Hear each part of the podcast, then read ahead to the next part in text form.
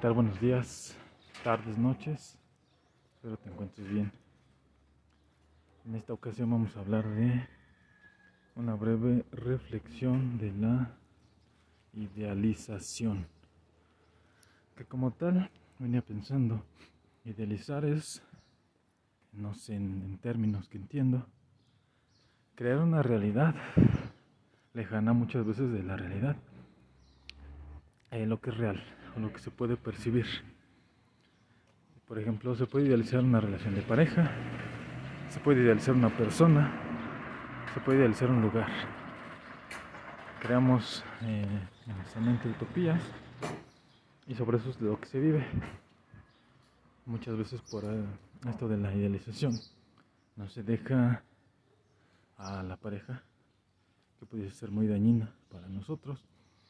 Muchas veces no se conocen lugares y yo me acuerdo de, este poeta cubano Julián del Casal que en cierta ocasión ah perdón aquí introducimos que vamos a poner el, el contexto este señor era fan fan fan realmente aficionado a, los poemas de Baudelaire pero no solamente eso eh, lo leía hacia su propia obra y también lo traducía.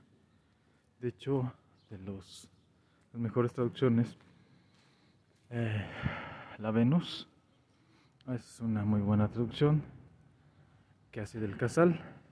El punto es que admiraba mucho todas estas eh, formas de expresión de Baudelaire y aparte de estaba inmerso en las atmósferas parisinas con, con, sus, con su narrativa, con su prosa de Baudelaire.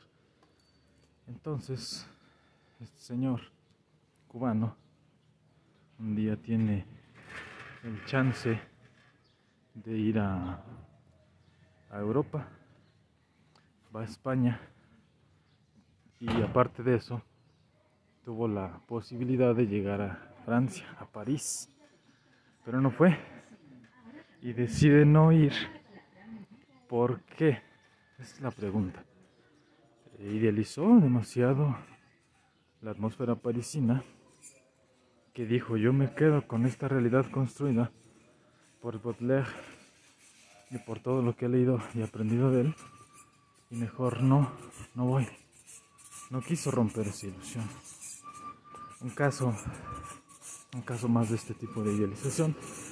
Y así un montón más. Si retomamos eh, el, comandante, el Spandler de que salen mal como el en medio, cuando está a punto de una moto, un carro. Cuando está a punto de conocer a su héroe, ¿qué es lo que hace? Se embriaga y no lo conoce. Porque tenía miedo quizás a decepcionarse no sé. Luego otro ejemplo. Ah, ya, ya sé. El ejemplo que da en alguna ocasión en una entrevista Arjona sobre una persona que admiraba mucho, Gabriel García Márquez. En alguna ocasión les toca vivir cerca, pero no lo, no lo visita. Ya tiene por ahí su libro firmado. No sé si es el de 100 años de soledad o alguno con dedicatoria y no lo quiso conocer. Como ya sabemos, pues García Márquez ya está muerto. Y Arjona tuvo la oportunidad de conocerlo y no lo hizo tampoco. Entonces esta idealización, ¿qué es lo que nos da o qué es lo que nos quita? Nos deja ahí como un mecanismo de defensa que protege nuestra realidad y al mismo tiempo nos quita la oportunidad de ver esa, esa realidad.